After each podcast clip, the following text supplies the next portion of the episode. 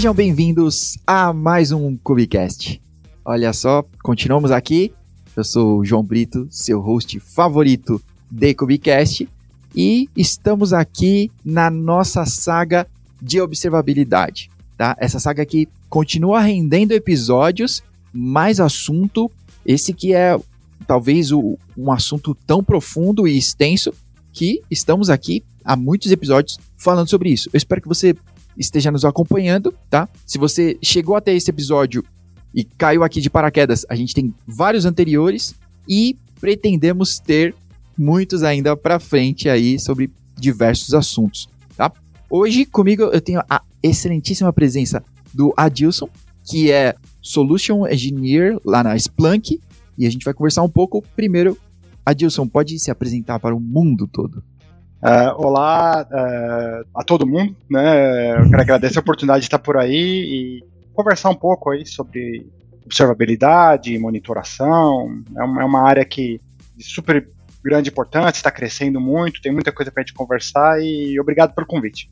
Legal, legal. Bom, muito obrigado por estar participando aqui com a gente, né? E realmente tem muito assunto sobre isso, né? Sobre monitoração e observabilidade. E já que você tocou no assunto, então começando aí, né? Então tem sido o assunto do início dos episódios sobre observabilidade é observabilidade é uma monitoração 2.0, né?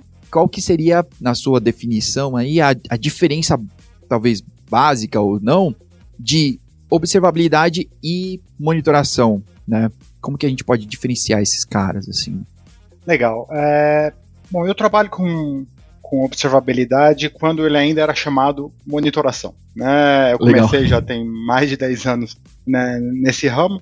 E você pode até pensar dessa maneira, 1.0, 2.0, mas não é tão simples ou trivial, né? Alguns vendors ou algumas pessoas vão ter definições um pouco diferentes, né? Mas uhum. via de regra, a maneira como eu gosto de pensar nisso no problema é que monitoração normalmente parte de uma série de métricas ou, ou tipos de dados que são estáticos, eles são pré-definidos. Né? Então, tá bom. você tem uma série de coisas que você vai olhar, observar, e você vai sempre observar as mesmas coisas porque você já está esperando uhum. que alguma coisa vai acontecer e você vai observar essas métricas dessa maneira.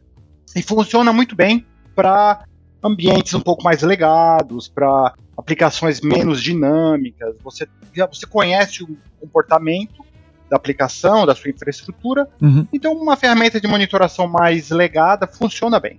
Né?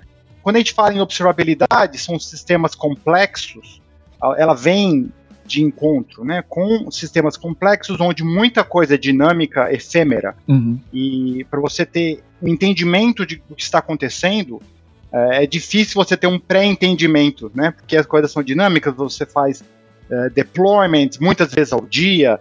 É, então, a observabilidade vem de encontro a essa massa de informação que você precisa para entender é, o que está acontecendo e fazer troubleshoot, fazer análise e, e resolver problemas. Então, observabilidade trabalha muito com entender o que está acontecendo, você observa o sistema ser observável, né? É isso, você conseguir inferir o que está acontecendo olhando através de dados uhum. e a partir daí tomar decisões. Né? Então, um pouco mais. É, é, seria como uma evolução, entre aspas, da monitoração.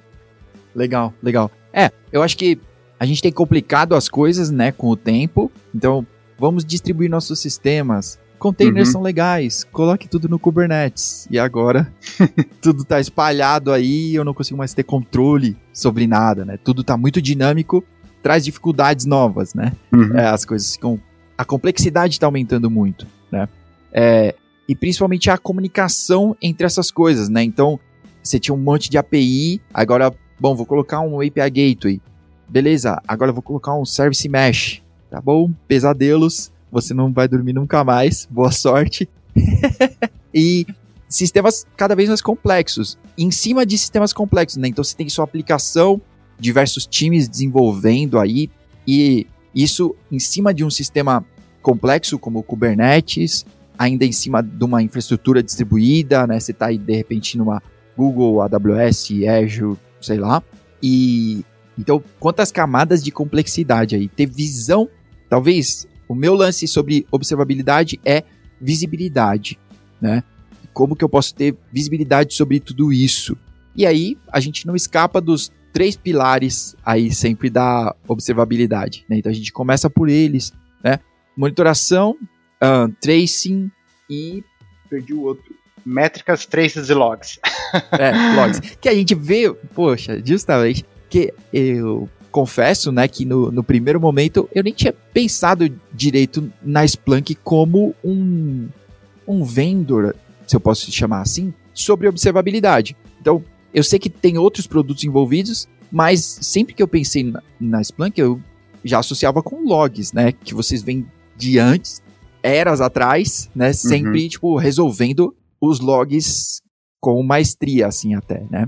Uhum. É, então, talvez, antes dos três pontos, uh, como que a, a Splunk se encaixa, né, atualizando um pouco, então eu não conhecia o, a gente falou com Ladeira antes, né, então um abraço, é, eu não conhecia, então, outros produtos, assim, como que a Splunk se comporta nisso agora, né, nesse cenário de hoje?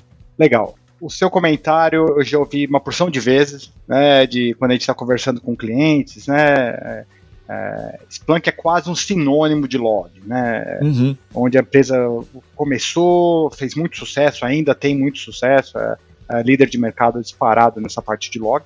Uhum. Mas é, de alguns anos para cá, a, a, empresa entendeu a necessidade de expandir para a área de monitoração e observabilidade. E a, a própria Splunk reconhece que log não é a melhor maneira de se monitorar tudo né? Uhum. O, o, log ele é muito bom para você fazer aquele root cause analysis, né? A análise da raiz do problema. Você tem muitos dados e a nossa ferramenta de log, obviamente, possibilita fazer dashboards, eh, análise, correlação, uma porção de coisas. Uhum. Mas os outros dois pilares, né, de métricas e de tracing, né, eles servem outros casos de uso e eles são muito mais eficientes, né, para você cobrir uh, todos os espectros aí dessa, dessa questão da observabilidade para você ter visibilidade, né? Uh, então a, a Splunk ela adquiriu algumas empresas, isso já tem uh, ser, como ela começou um ciclo entre aspas de aquisição cerca de uns dois anos mais ou menos, onde ela comprou uma empresa chamada SignalFX, que era uma líder na, na, na parte de métricas, né? que ela oferecia uma plataforma de é, alta resolução, métricas a cada segundo, alta cardinalidade, uma coisa muito streaming de métricas, né? É, close to real time, né? Coisa super moderna. E uma outra empresa que chama Omniscient, que ela trabalhava com a parte de tracing, né? Que ela é, era uma empresa que também pregava muito a questão de transaction trace sem fazer amostragem, né? Olha, você precisa de todos os dados o tempo todo, né? Então, a, a Splunk tem esse background de ingestão de dados, de uma alta massa de dados, e ela casou essas duas plataformas e que formou a fundação da nossa plataforma de observabilidade, com a uhum. parte de tracing e a parte de métricas, a parte log, a Splunk já conhece um pouquinho, né? E, e, aí a gente montou a plataforma ao, ao, ao, redor dos três pilares e estamos evoluindo com outras soluções, já com solução de teste sintético, com com a solução de resposta a incidente, né, que é o Splunk On Call, uhum. que é acoplada também na nossa plataforma de observabilidade. Legal.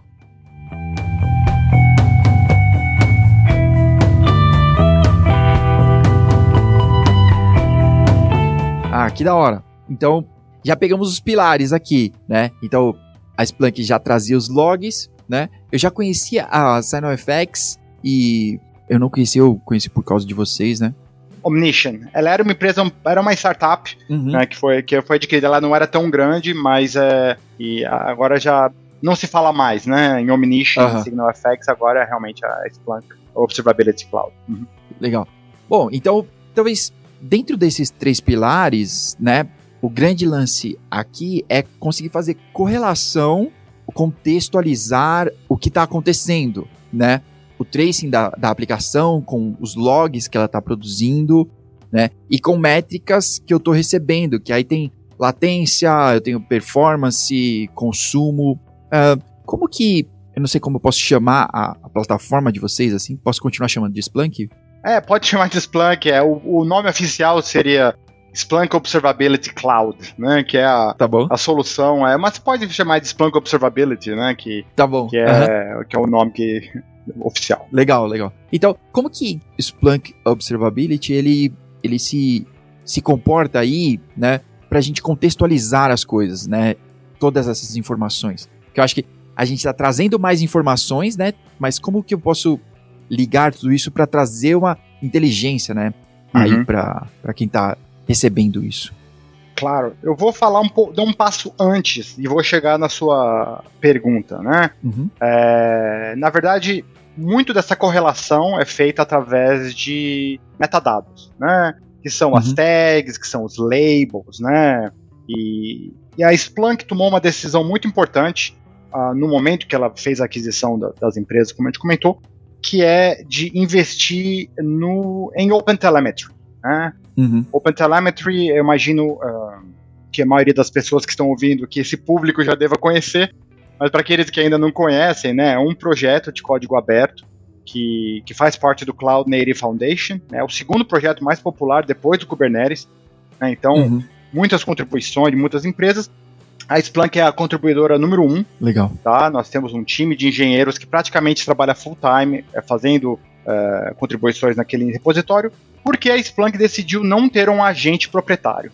Né? A gente trabalha lado a lado com o, o time de, da comunidade de open source e a nossa solução é altamente é, otimizada para ingestão de dados de componentes de código aberto ou de tecnologias como Prometheus ou uh, Telegraph ou o que você quer, todo tipo de solução de código aberto que emite métricas ou traces. Hoje em dia a gente pode ingerir facilmente e todas uhum. essas soluções estão trazendo esses metadados, né? Aí vou voltar para sua pergunta, né?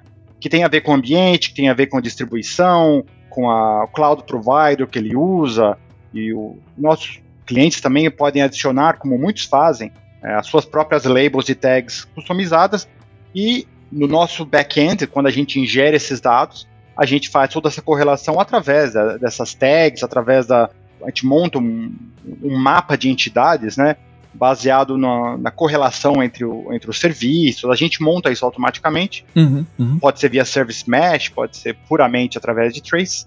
E, e é assim que a gente monta a, e faz a correlação para tirar as conclusões, como você falou, né? Com, o que uhum. fazer com essa massa de dados, né? Vamos, a gente tem que montar um, um modelo que junte, né, infraestrutura com com aplicação, com ambiente, uhum. para que os nossos clientes te, consigam não somente ter a visibilidade, mas tomar ação quando, quando alguma coisa acontece. Legal. Então, aproveitando que a gente está falando sobre OpenTelemetry, como é que eu posso dar o primeiro passo, talvez o passo mais simples assim, para começar, né? Então, poxa, ainda não, ainda não tenho como envolver de start, né? Poxa, envolver os devs, colocar tags nas aplicações e tudo. Vocês têm um, um formato um pré-start aí, um, um quick, quick start para já começar a ter alguma visibilidade e depois ir aparelhando mais isso. Um, uhum. O básico. Claro. É, eu vou até fazer um pequeno merchan aqui pessoal. Uhum. Tá? É, a Splunk tem um evento anual para os clientes, quando ela faz lançamentos, atualizações, enfim. Acontece mês que vem. É, bom, não sei quando esse podcast vai para o ar, mas acontece agora em outubro. Uhum. E eu vou, vou estar falando em, uma dos, em um dos eventos é, o, o, evento é aqui para América do Norte, então vai ser em inglês, né? Uh, mas é uma apresentação que é, o título é esse: Introdução à Observabilidade. Então, uhum. eu, eu, vou navegar por um exemplo, vou baixar uma aplicação Java da internet, vou compilar, colocar um agente, trazer, né? Vou do começo ao fim, né? Uhum, em uma legal. sessão de 30 minutos. Tá? Então é gratuito, quem quiser se cadastrar no site da Splunk, participar, não, não precisa pagar nada, acontece agora mês que vem. Então, agora voltando para a sua pergunta, usando os componentes de OpenTelemetry, existe um componente que é chamado de Collector, é, uhum. que ele pode, ele serve vários papéis, né? Ele, ele é capaz de coletar as métricas de infraestrutura, então você instala lá no host, ele vai coletar informações típicas CPU, memória, né, disco, processos, esse tipo de coisa. Uhum. É, e ele também pode receber os traces que a sua aplicação vai gerar e também pode coletar os logs e enviar para a gente. Então ele, ele agrega isso aí e envia. Na parte da aplicação, a gente tem bibliotecas ou agentes ou, ou é, libraries né, de, de instrumentação. Dependendo da linguagem, a configuração é um pouco diferente, mas via de regra, você pluga ela na sua aplicação e a sua aplicação vai gerar os traces, né? Com as execuções e tal. Esses traces são enviados para o collector, como eu falei, e daí isso vem para a gente. Então, o passo a passo realmente depende da instalação do collector, uhum. uma biblioteca de instrumentação, e eu recomendo aí para quem tiver interesse participar da nossa palestra no, daqui a algumas semanas, aí vai, eu vou dar todo o passo a passo lá. Legal, legal. Eu vou colocar o link aqui, tá? Bom, vamos lançar o episódio antes do evento para a turma poder participar. Show de bola. Então, tem o link na descrição, tá? Você consegue acessar aí diretamente. Bom, continuando então com os nossos pilares aqui e o OpenTelemetry, tá indo mais longe, então, né, é, aparelhando as minhas aplicações, na sua experiência, como eu posso. Então, eu tenho algumas pessoas, né? Então, eu sou um cara mais de operações, né? Então, eu tenho dois times que eu tenho que convencer a usar isso, né? Eu tenho que convencer os devs a aparelhar a aplicação e a, tipo, turma, vamos nessa, né? Mas também tenho que convencer é, a turma gestora a priorizar isso, né? A gente ter mais visibilidade e tudo mais. Então, na sua experiência, como que eu posso é, conversar com essa turma, trazer insights bons, né? É, não só insights, mas pontos prós, assim, de, poxa, por que ir para lá, né? Às vezes já tá bom, relativamente, né? O time que tá ganhando não se mexe. Eu discordo muito dessa frase, tá bom? Mas. mas. Ou às vezes tá tão ruim que eu, tipo, tô desesperado, não sei para onde ir, né? Então, como envolver essa galera? É, cara, isso é uma pergunta muito interessante e eu trabalhei bastante tempo com implantação, né, de sistema de, de monitoração e observabilidade, né, e, e muitas vezes, isso aconteceu uma porção de vezes realmente, é, eu chegava num cliente, vamos instalar o produto e, e muitas vezes o time de desenvolvimento ficavam meio assim, receosos, né, ou não cooperavam com a gente, tipo, peraí, mas vai instalar um agente aqui, o que, que esse agente vai fazer? Eu falei, não, a gente vai coletar as métricas, vai coletar assim. Não, mas esse agente vai quebrar minha aplicação e tal. E havia um, um receio. Então, esse convencimento a gente tinha que fazer, né? E, e como eu convencia os times, é mostrando dados, né? Então, uhum. assim, olha, você tem opção de trabalhar no escuro, uhum. né? Ou com poucos dados, né? Então, você vai olhar é, você vai dar um request manual, você vai ver mais ou menos como está a aplicação, alguém vai te ligar para te avisar que é um problema, ou a gente pode instrumentar e, e aí você vai ter acesso a dados. Se a sua aplicação tiver uma porcaria, você vai aprender que ela está uma porcaria e vai corrigir o problema. Porque é pior você não saber, né? Então, a gente tinha uma conversa desse tipo e, e vai muito a ver com o que a gente estava conversando sobre observabilidade, tá? Ao contrário de monitoração. Porque uma vez que você está engajado com o time de desenvolvimento, eles podem escolher as métricas. Aí que é a coisa bacana. Uma vez que eles estão pensando nesse problema, tipo, o que que no meu dia a dia eu tenho um serviço aqui que faz, sei lá, pagamento, né? O que que eu preciso saber em produção sobre o meu serviço? Olha, eu quero saber quantos pagamentos eu estou fazendo, qual é a qualidade, quantos estão voltando é, bem, quantos estão dando erro. Eu dependo de uma operadora de cartão de crédito. Quando eu chamo eles lá, como é que está a performance deles? qual é meu throughput, qual é meu consumo de recurso, esse tipo de coisa. Então, quando o time que cuida da aplicação começa a pensar no que ele precisa, ele implementa com gosto. E aí você tem acesso aos dados em tempo real. Então, se torna um, ciclo benéfico, né, de melhoria, que quando você tem um controle dos dados, você faz o que você quiser. E no passado, o que a gente chama de as ferramentas que são a monitoração, o cara põe um monitor lá, ele vai ter lá cinco métricas. É o que você tem, né? o que a gente propõe hoje com o OpenTelemetry, né, é, com as ferramentas de código aberto, é isso, você tem um controle e você decide, né? A gente já vai trazer muita métrica automaticamente, porém você pode olhar para o seu problema e falar assim, olha, eu, eu uso Kafka aqui. Quais são as métricas do Kafka que eu preciso? Você pode instalar um plugin que vai coletar, ou mesmo você pode pegar métricas customizadas, enfim, o controle e a, o acesso aos dados é o que costuma convencer os times, né? E você falou um pouco da gerência, né? Aí é o que convence melhor um gestor a, do que ter acesso a dados, né?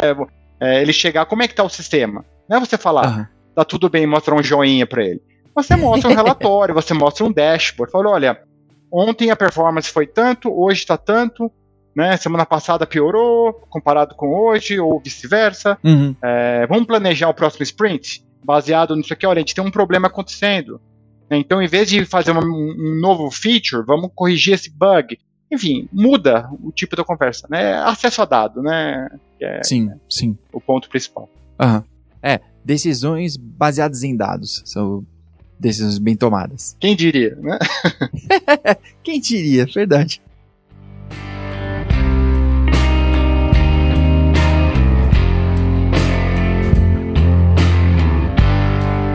Ainda falando sobre contextos aí, além de, de tags assim, de eu aparelhar a minha aplicação, talvez como que funciona, quão profundo eu tenho que entrar em OpenTelemetry, né? É, conhecer isso e tudo, para eu poder ter bons resultados, né? Mas separando aqui as responsabilidades, sabe? Uh, uhum. Então, isso aqui a plataforma vai fazer, isso é responsabilidade do OpenTelemetry, então eles uhum. já aparelham isso.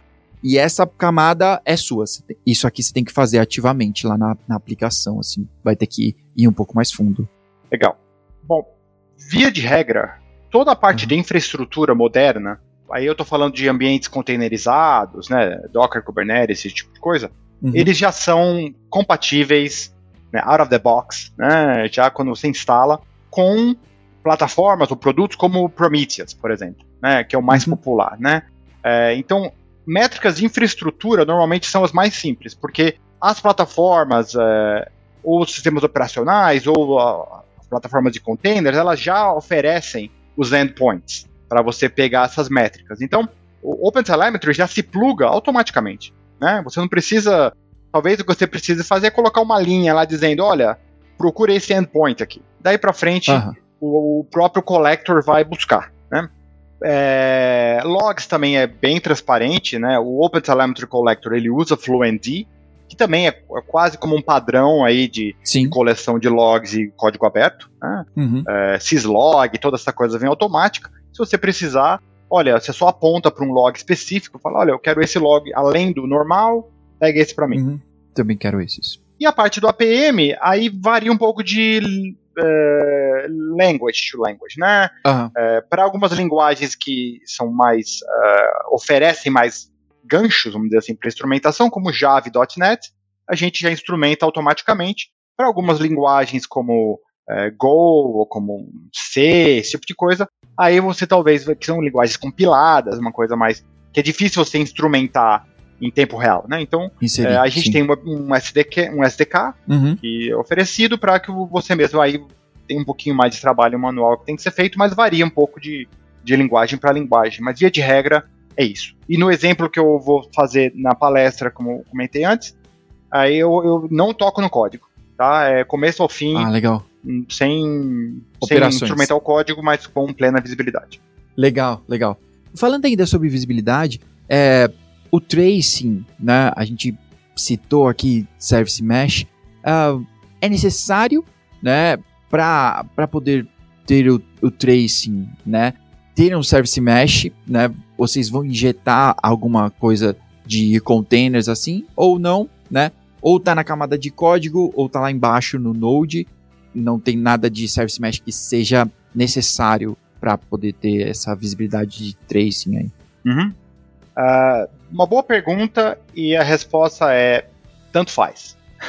Tá Para nossa plataforma, tá, é, a gente precisa de receber os traces, né? Uhum. É, quem vai emitir os traces não importa, né? Então, o que eu tinha comentado até agora, usando aquela instrumentação, nesse caso seria realmente a aplicação gerando o trace, né? Mas uhum. se você uhum. usar Istio ou outros serviços de Service Mesh, todos eles são capazes de gerar traces também. E a gente pode fazer a injeção deles. E você pode fazer as duas coisas ao mesmo tempo também.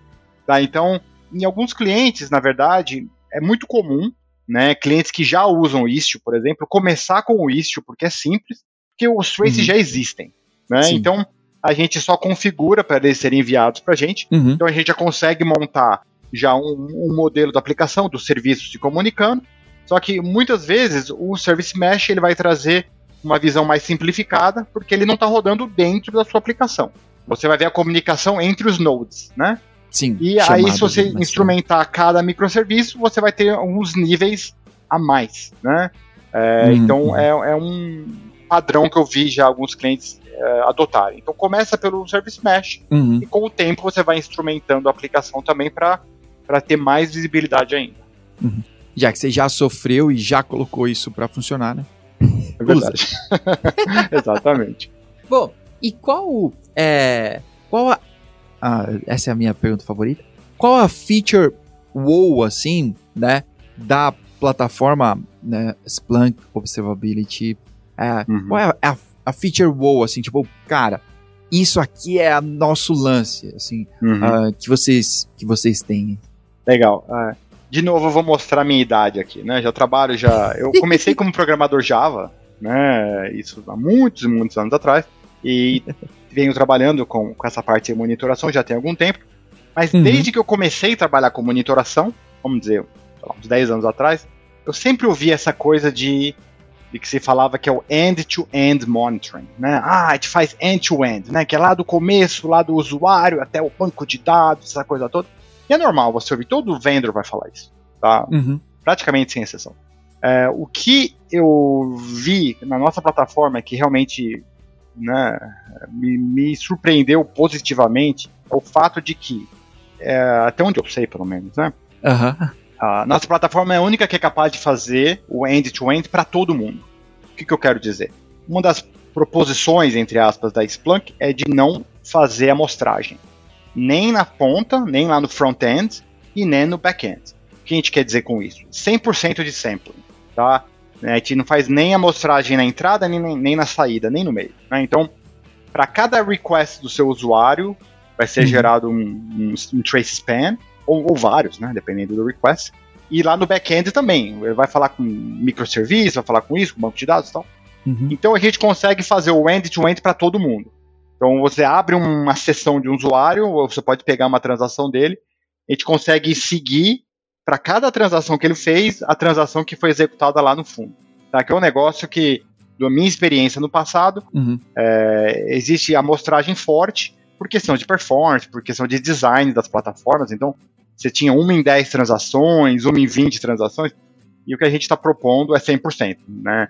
Então, você ah, identifica o usuário Pedro, clico lá na seção do Pedro, consigo, consigo ver qual cluster do Kubernetes a transação do Pedro foi acessada. Todas as uhum. transações uhum. do Pedro. Então, isso, isso é um negócio que, para mim, é muito interessante, que tecnicamente é, é super challenging, né? Super difícil e a, uhum. e a plataforma oferece para todo mundo. É bem legal. Que da hora. É verdade, é verdade. Eu acredito que o desafio é muito grande em fazer 100%, né? Mas o resultado também é matador, né? Ah, uhum. você tem a solução para 100% também ainda falando de observabilidade, a sua dica matadora, assim, que, cara, olha só, isso não pode esquecer, sabe? É, tipo, é tipo, Kubernetes não roda imagem root de container, né? Qual que é a sua dica sobre observability? Tipo, olha, isso aqui tem que fazer, é o mínimo, assim, que tem que fazer. Não esqueça nunca. Olha, eu vou falar uma coisa que vai parecer boba ou básica, mas é, eu já vi acontecer muito, né? É, é planejar sua política ou metodologia ou gestão de incidentes, tá? Ou de alertas. Tá. tá? E por que, que eu estou falando isso, né? Porque é uma conversa que eu até tive já com, com o time de produto, tanto da Splunk como em outras empresas que eu já trabalhei, uhum. que os alertas normalmente vêm em segundo, terceiro, quarto passo, né? No, quando você faz um, uma instalação, configuração de uma solução, mas na verdade o alerta é a maneira como que você obtém o valor da plataforma, né? No sentido de que é, o que adianta você ter uma solução de observabilidade ou monitoração se você não está recebendo um alerta quando alguma coisa quebra, né? Uhum, então, uhum. É, por que, que eu estou falando tudo isso? Porque é interessante você parar e, e fazer uma análise do que você quer alertar, né? Como eu estava falando sobre as métricas antes, né? Dos times de DevOps que métricas eu estou interessado, como que eu vou alertar, os times que têm que receber esses alertas, é, uhum. de que maneira eles vão receber esse alerta, porque é, se você não planejar, as coisas crescem de maneira orgânica, né? E muitas vezes sem, sem padrão, sem controle. E quando você tem um time pequeno, tudo bem, tem você, o seu grupo ali, os seus squad, sei lá, sei lá, 5, 10 pessoas tal. Mas quando você começa a crescer os seus ambientes e tem mais grupos trabalhando e dependem um dos outros, uhum. existe uma tendência ao caos, né? Então, uhum. você começar planejando é, essa parte de, de notificação, alerta, é, até a parte de on-call, né? Que existe até aquela frase, né? Os desenvolvedores, eles, eles vão trabalhar nos bugs quando eles recebem os alertas, né? À noite, de madrugada tal.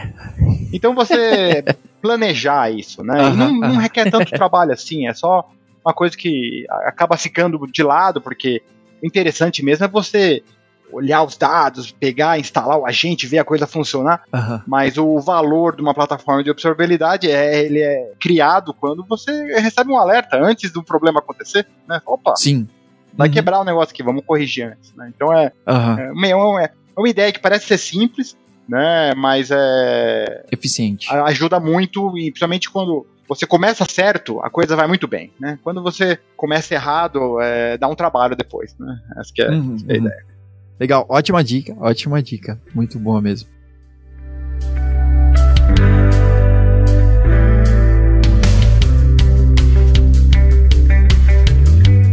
Então chegamos ao nosso momento aqui de relax, de recomendação da semana, tá? É, então eu queria né, dar a oportunidade para o nosso convidado começar e dar, dar uma recomendação aí para a turma para relaxar ou não, né? Não sei. Então vamos descobrir agora.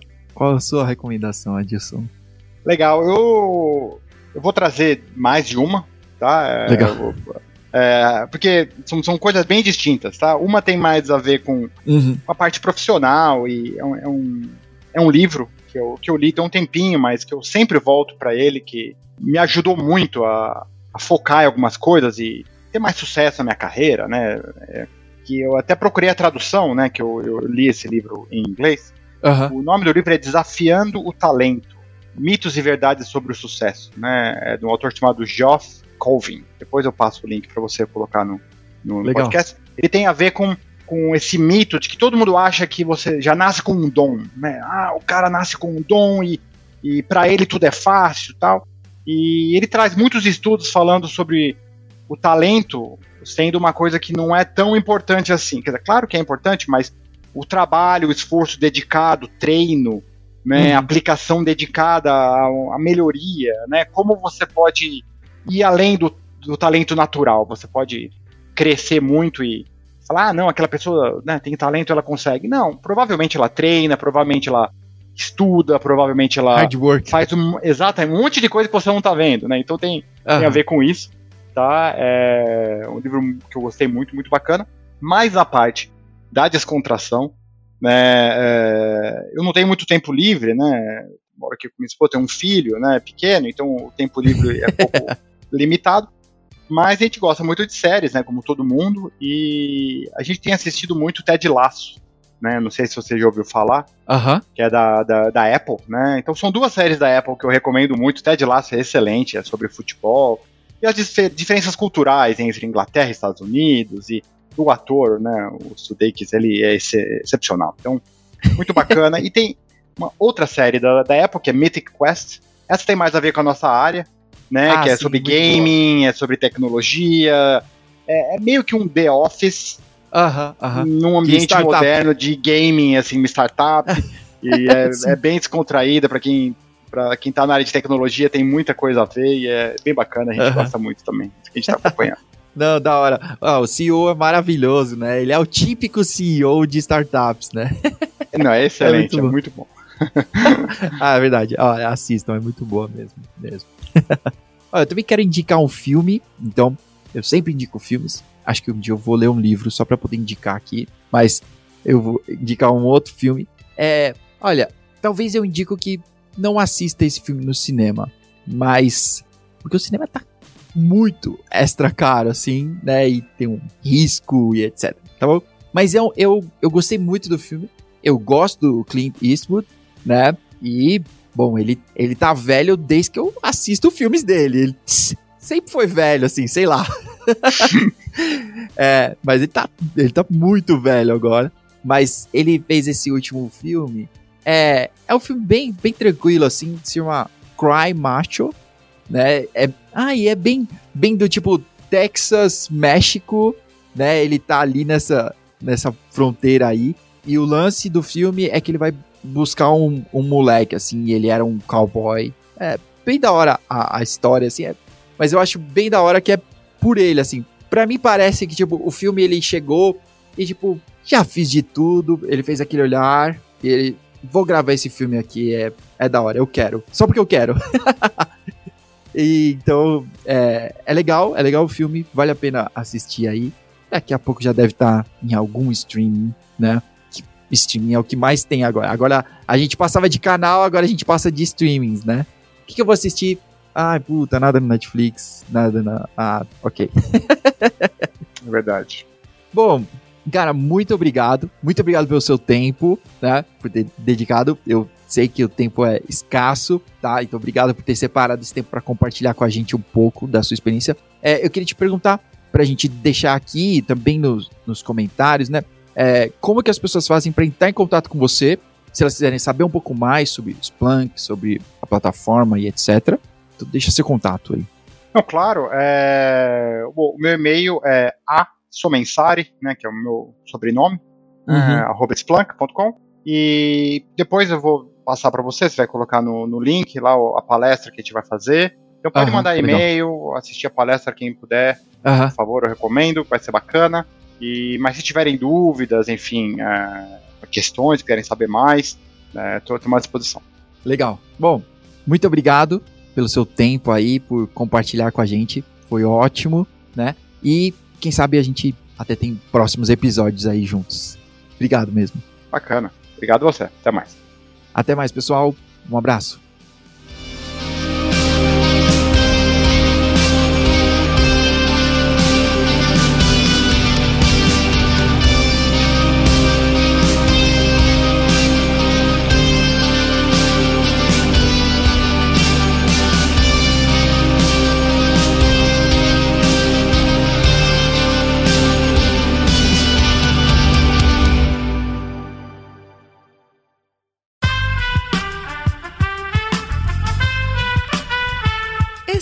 Podcast foi editado por Aerolitos Edição Inteligente.